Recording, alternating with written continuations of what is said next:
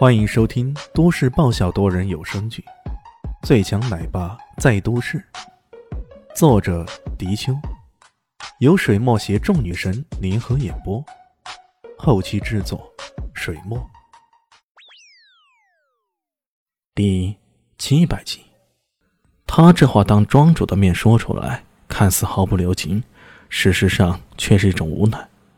试问，作为一个医生，谁希望从自己口中说出一句“没有谁能治好呢”？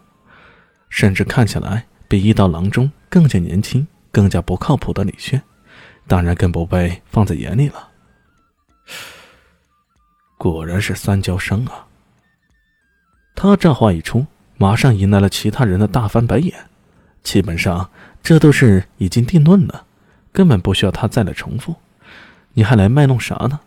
这个家伙果然不靠谱。不过他的这个三焦伤跟寻常人的三焦伤不一样啊。李迅话锋一转，继续说道：“呵呵，这是谁都能看得出来，还要你来重复吗？”一刀郎中有些无语了。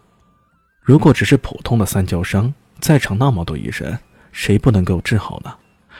可偏偏最奇怪的就在这里，少庄主的三焦伤只是类似的症状，但其他的方面却完全跟温血入体的三焦伤不一样。比如说，他的气海穴上充斥着大量的真气，稍有不慎，这些真气就会喷涌出来，进而把他全身的经络都给胀爆了。在这种情况下，谁还敢轻易的给他进行治疗呢？这是一种内源性的三焦伤。也就是说，这跟他所修炼的功法有关，有点像是走火入魔，但又没达到走火入魔的层次。李炫不理会他们的嘲笑，继续如此说道：“呃。”其他几个医生听到这话，都不由自主的沉默下去了。他们开始觉得，这个之前不被他们看好的笨能圣手，似乎不仅仅只会跑路那么简单了，好像……还有点料了。庄主眼前一亮，忍不住问道：“那以先生之见，你该如何去解决这个问题呢？” 很简单，针灸就好。他很轻松的说道：“荒谬，真是太荒谬了。”一旁的郭培林忍不住说道：“你以为我们几个老医生？”就从未考虑过用针灸的可能吗？可是少庄主的气海穴里充斥着无数杂乱的针剂，如果硬要扎针，势必会引起真气反弹，从而令他的全身经脉寸断。如此一来，三焦伤的病例尚未治好，甚至还会引起他的生命有危险。由此治疗，那不是望之止渴？又是什么？看得出来，郭培林不愧是一大国手。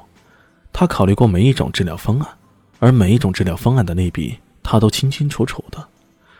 没想到李炫却摇了摇头：“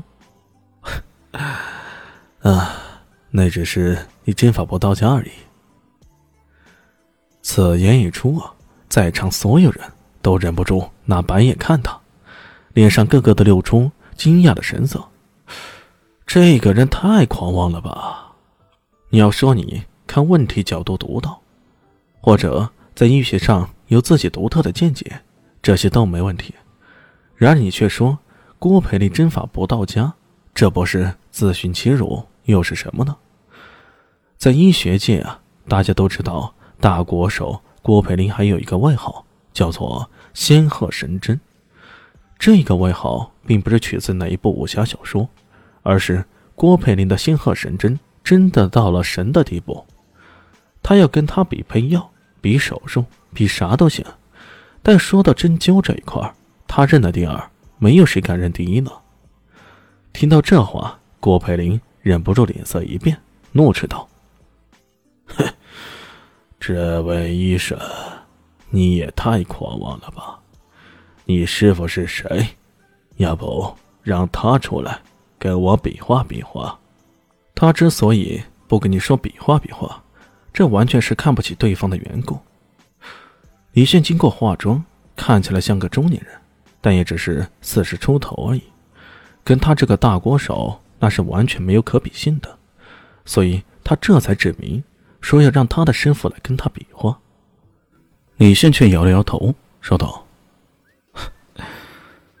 不用我的师傅来，便是我，已经足够给你展示真正的玄奥的针法了。”狂啊！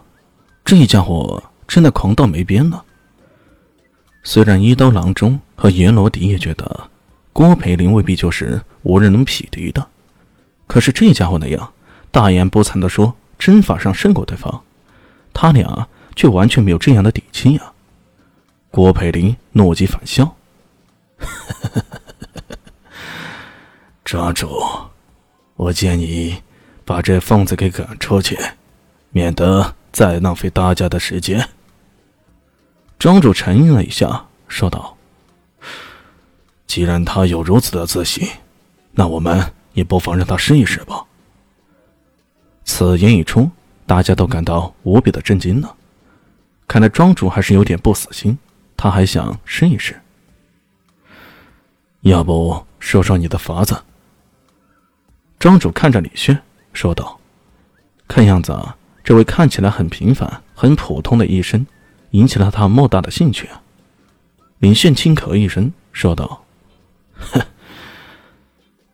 我简单的说下啊，这个针灸医疗的过程其实分成三个部分：第一，导流；第二，修复；第三，稳定。”